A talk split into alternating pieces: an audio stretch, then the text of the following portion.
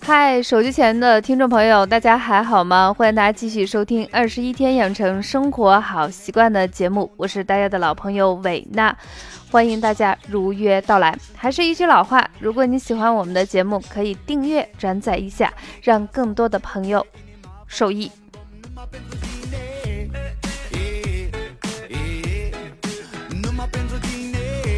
啊，最近这个歌曲是非常非常的火啊！我也是第一次听到这个歌曲，我觉得非常欢快，适合这个冬天天气比较寒冷，说话都有点哆嗦的时候去听听，还是蛮暖的。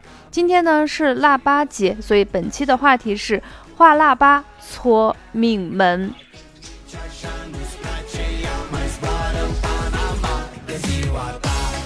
啊，有的听众说前面那那句话我听懂了，画腊八肯定是说跟腊八有关系的问题。搓命门，命门是什么？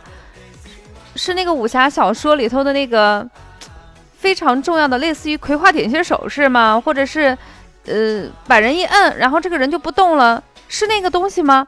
如果你还是不清楚的话，请大家继续收听我们的节目，维纳到时候会给大家说说命门到底是什么，搓命门如何去搓。那为什么要在腊八这个最近这段时间去搓呢？将在节目中一一给大家道清。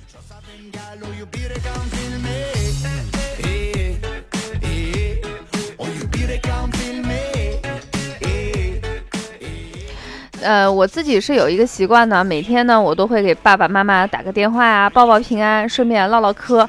用我们不太标准的陕北话来说，就是拉花花。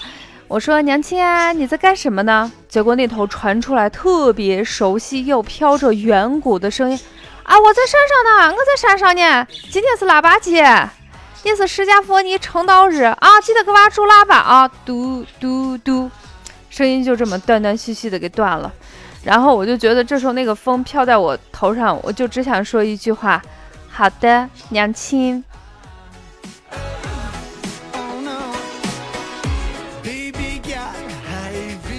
其实对于我们的腊八节，我稍微的，就是我自己也补补课，然后也给我们喜欢二十一天养成生活好习惯的听友们补补课。那对于腊八呢，现在这个腊指的是指的是什么呢？就是农历的，呃，就是农历的腊月，也就是我们说的十二月。那么腊八呢，就是农历腊月初八这一天。腊八节呢，在古代的时候主要是祭祀祖先和神灵，祈求丰收和吉祥的节日。相传，在这一天呢，是佛教创始人释迦牟尼佛在佛陀耶菩提下成道，并创立了佛教日子，所以也是农历的十二月初八，所以这天也称为佛成道节。那在中国呢，有腊八节喝腊八粥、泡腊八蒜的习惯，在河南这些地方呢，腊八粥呢又被称为大家饭。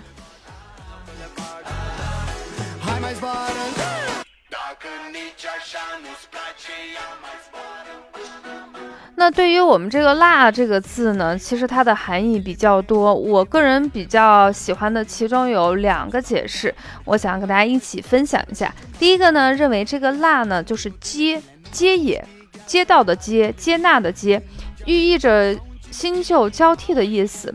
那这个呢是出自于《隋书礼义腊八粥记》中记载。那么第二个意思呢，这个“腊”呢同猎，就是狩猎的猎。指的是在田里头猎取禽，就是这个禽兽，好记载祖先的一种含义。那么这个“腊”字呢，左边呢是肉旁，就是那个，就是大家很多人认为它是月，其实不是。在中医里头，所有左边是有一个大家认为是月的，其实就是肉字旁。那这个肉字旁呢，其实，呃，在中医讲，它是跟我们人体的脏腑有一定的关系。啊，所以这个“辣”子的含义还是比较多。那现在的腊八节呢，好像仅限于在朋友圈晒晒别人已经 P 好的图，把它倒来，然后假装我们已经风风火火的，嗯，吃过了腊八，过了这个腊八节。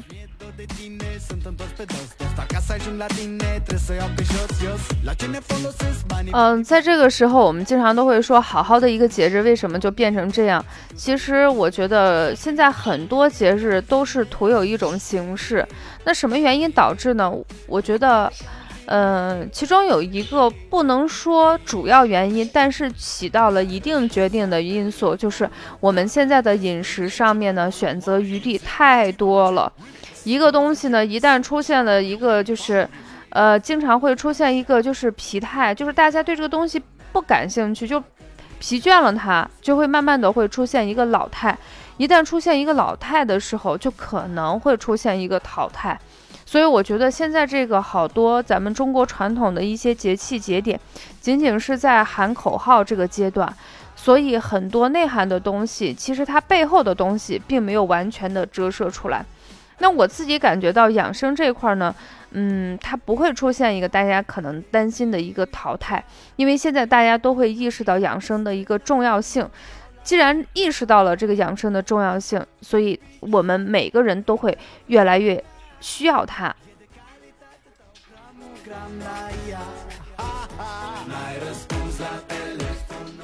那既然我们大家都需要它，然后有人说，那你今天说画腊八，难道只是跟我们说一下这个腊八到底是什么呢？它跟养生到底有什么关系？跟你刚才说的命门又有什么联系呢？其实，嗯，在回答这个问题之前，很多人我在讲课的时候或平时的时候跟很多人沟通，他们经常会有一个问题，就是说呀，现在都说按照节气去吃，但是我们很纳闷儿，这个节气不是就那一天吗？那我要是准备的东西那天我不吃，我隔天我去吃，我都不好意思拿出来去吃。举个常见的例子，比如说，咱们都知道冬至那天我们要吃饺子，饺子这个东西你可以平时吃，也可以在那个节气点吃，还好。可是过了腊八节，你如果再吃腊八，别人就会问你，你也会有点显得特别尬聊的一个阶段。其实不是这样的，我们的一个节气呢，它是一个大圈儿。我们中国的古人把五天呢称为一候，这个候呢是气候的候，那三候为一个节气。简单的用数学算一下，就是三五一十五。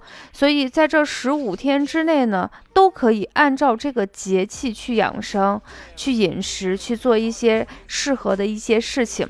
那么腊八呢，就在我们大寒这个节气。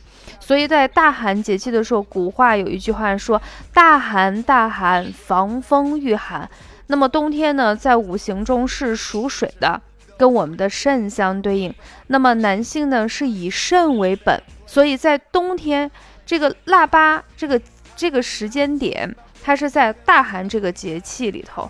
所以在这个大寒节气里头，我们要养肾防寒。那么有一个最简单的养生方法呢。就是搓命门。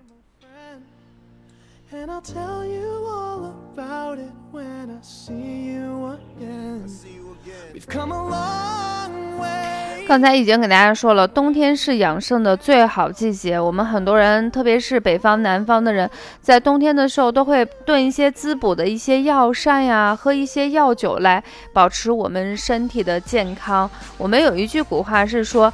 冬季进补，来年打虎。所以冬天呢，就好比是我们春天以后我们身体的一个特别好的一个基础环境。所以在这个时候，把我们的身体能够很好的去养护，对于第二年我们身体的健康显得非常非常的重要。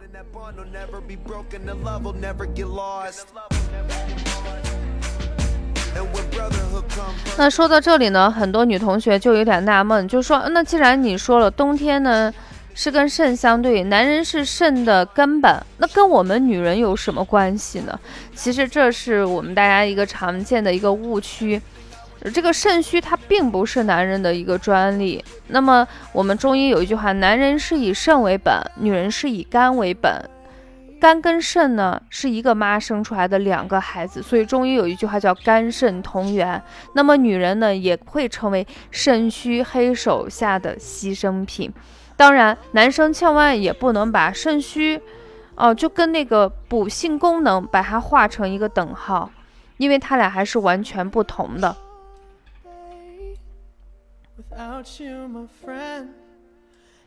那么，对于我们的肾脏，它最害怕的是什么呢？就是寒冷。所以寒邪呢，一旦侵犯的时候，首先就会侵袭的就是我们的肾脏。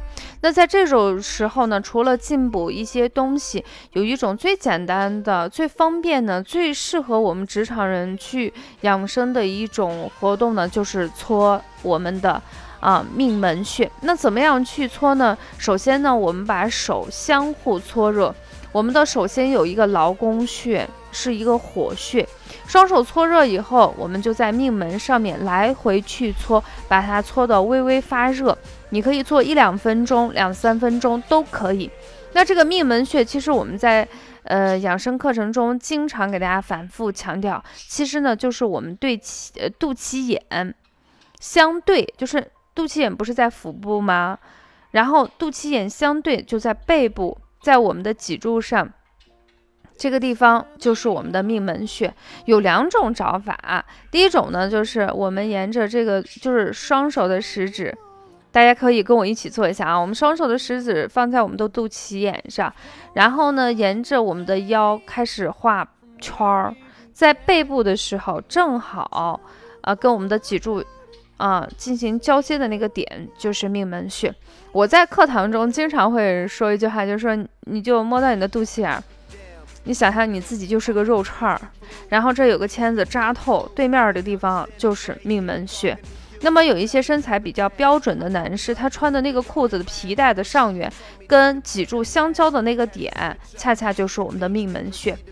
呃，如果你实在找不着这个穴位啊，我建议到街上去看看，人吵架的时候手叉腰的那个部位，基本上就是跟我们命门穴相平行的地方。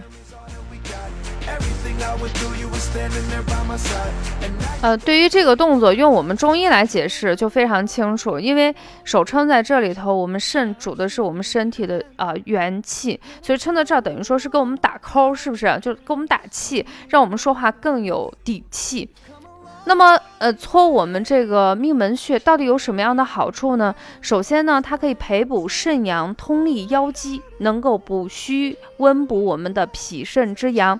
对于一些经常坐办公室的腰部经常酸冷，甚至有一些人出现了一些腹泻，效果都非常好。当然，如果你能用悬灸重灸一下，效果会更好。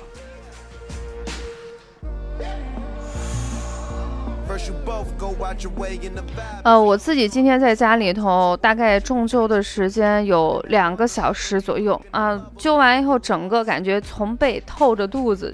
整个人都温热起来，非常的舒服啊，非常的舒服。当然，呃，关于这个艾灸的问题，我已经给大家冒泡泡好久了。呃，稍后呢，会过一段时间会专门的介绍一些艾灸的一些最简单的方法，便于我们新手入门去学习。那么讲到这里呢，我们本期节目就暂告一段落。如果大家还喜欢我们的节目，记得点赞哦。如果你有什么问题，也可以私信给我，维娜会收到第一时间的时候，啊，及时的给大家回复。好了，本期节目就暂告一段落，大家赶紧回去吃腊八粥吧。